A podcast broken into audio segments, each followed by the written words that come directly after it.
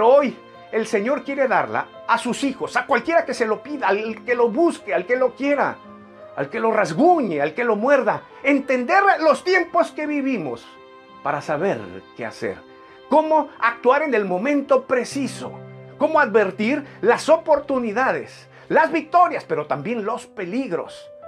Y esto primeramente lo necesitamos para nuestras casas.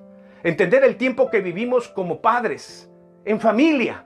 Entender el tiempo que viven nuestros hijos, los cambios que están teniendo. Entender que a nuestros hijos pequeños hay que educarlos, tenerlos cerca, amarlos, porque tarde o temprano se distanciarán de nosotros. Entender cuando los hijos van a, tienen que salir de casa, buscan su independencia y quieren hacer su vida.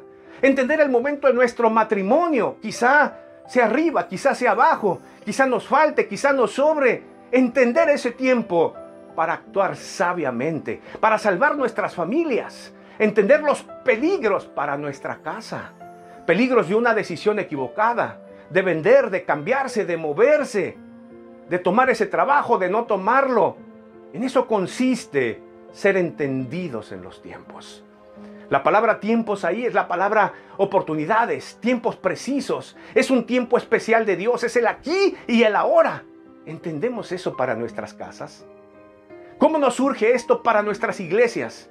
Esa élite especial que no viva porque de lunes sigue martes y luego miércoles. Y hay que hacerlo igual porque así lo hicimos Continuará. antes. Y hay que, y hay que